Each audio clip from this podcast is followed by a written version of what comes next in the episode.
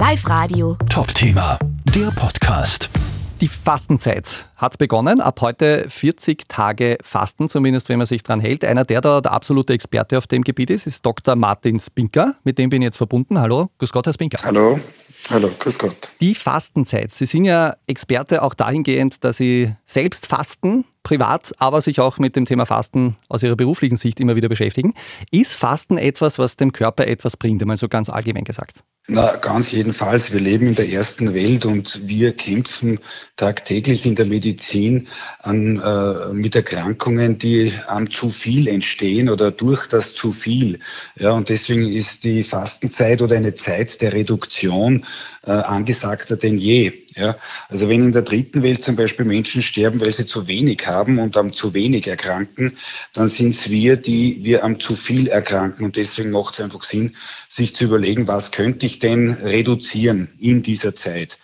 Ähm, das Tolle an der Fastenzeit ist, ist, dass es einfach auch eine gewisse äh, Länge hat, also 40 Tage, wie Sie schon gesagt haben, bis Ostersonntag.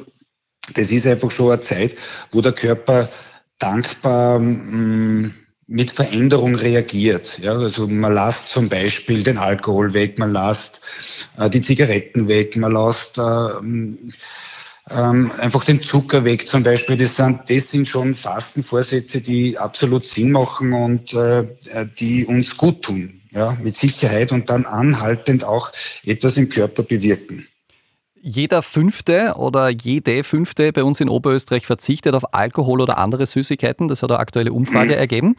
Was bringt sowas tatsächlich? Also was sind die wirklichen positiven Vorteile? Mhm. Ähm, es ist so, dass wir einfach, ähm, das mit Alkohol ist ein eigenes Thema, aber ich gehe jetzt einmal auf den Zucker ein. Äh, wir, wir, nehmen einfach viel zu viel Zucker zu uns. Äh, unser Magen-Darm-Trakt ist es eigentlich gewohnt, den Zucker aus Kohlenhydraten herauszulösen, ja, in teils aufwendigen Prozessen, wo eben der Magen, die Bauchspeicheldrüse, die Leber und, und, und jede einzelne Zelle für sich mitspielen in diesem Prozess der, der Aufspaltung von Kohlenhydraten.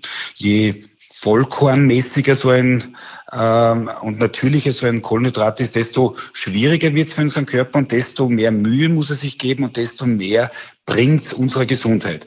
Wenn ich aber jetzt zu viel äh, raffinierten Zucker und meine letzten Daten, die ich da gehört habe ähm, aus Gesundheitsmedien, sind, dass wir in, in, Deutschland zumindest 70 Kilo Zucker pro Jahr zu uns nehmen, dann kann man schon vorstellen, dass das einfach wirklich Sinn macht.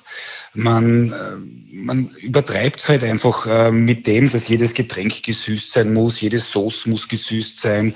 Ähm, im Alkohol selber, um jetzt kurz einmal auf den Alkohol auch zu kommen, ist ja auch Zucker drinnen. Also das ist, äh, es ist einfach zu viel des Guten sozusagen.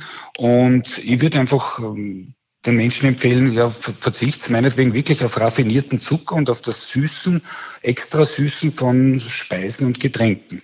Und das kann schon was, äh, absolut was bringen, ja.